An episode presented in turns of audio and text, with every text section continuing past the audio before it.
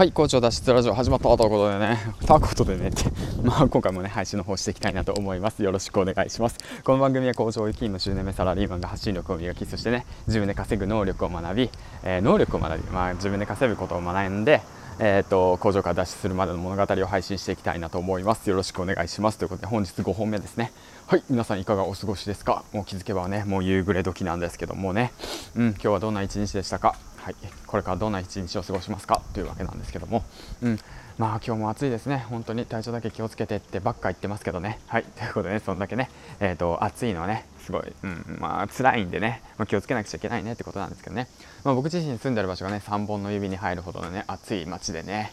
本当暑いんですよ、すっごく暑い、あとうなぎが有名、あと陶芸も有名ですね、うん、で、あと、ああ、そうかな。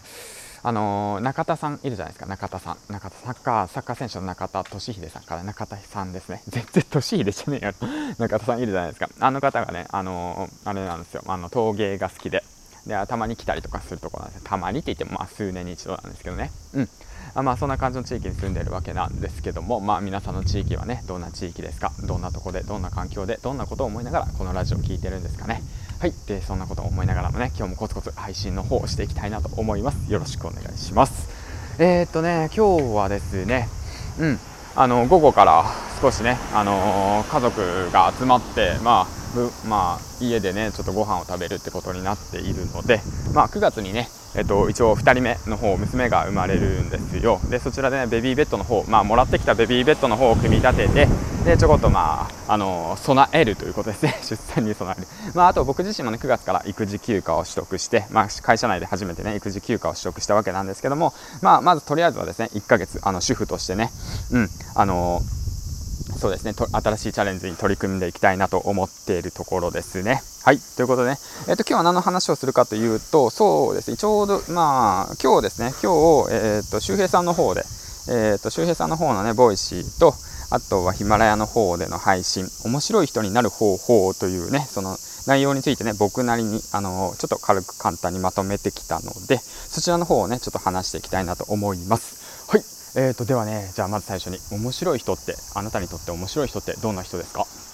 あなたにとってあこいつ面白いなって思う人ってどんな人でしょうかね？うん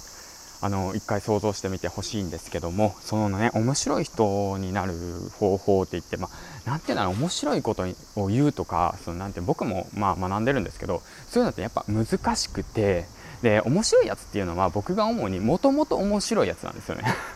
いるじゃないですか学校にさ1人や2人。いるじゃないですか。いたじゃないですか、まあ、こいつ面白いなって思う人。その人たちっていうのはやっぱね何て言うんだろうな。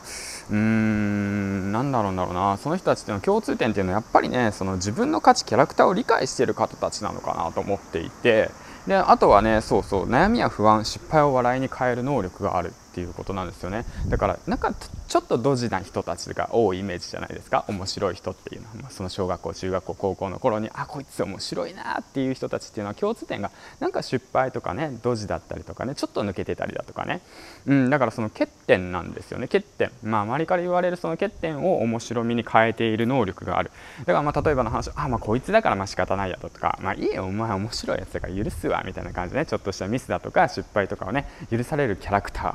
っていうわけなんですけども、まあ、僕そういうのがねなんか共通してあるなと思っていて、まあ、ツイッターにも軽く、まあ、まとめてみたんですけども、うん、であと最後にですね、あのー、ホリエモンの本もう僕もねえーと、好きで読んでるんですけども「ゼロという本も読んでいて周平さんも言っていたんですけどもあの人生は壮大な思い出作りであると。黒歴史などは存在しないと。いうわけでねやはりそのいろんなね失敗やいろんな経験を繰り返していく中でその自分のキャラクターっていうものが生まれていってで過去のねあなたの失敗や悩みや不安もそのさらけ出していけば面白いエピソードに変わりますよと、うん、いうことをね今日今回はねこのボイシーヒマラヤでね周平さんの方から学びましたということでね。はい、えーと、簡単にまとめてみたわけなんですけども、うん。えーと最後にじゃあ池原さんのいいところですねえーと、面白いということですね。はいということで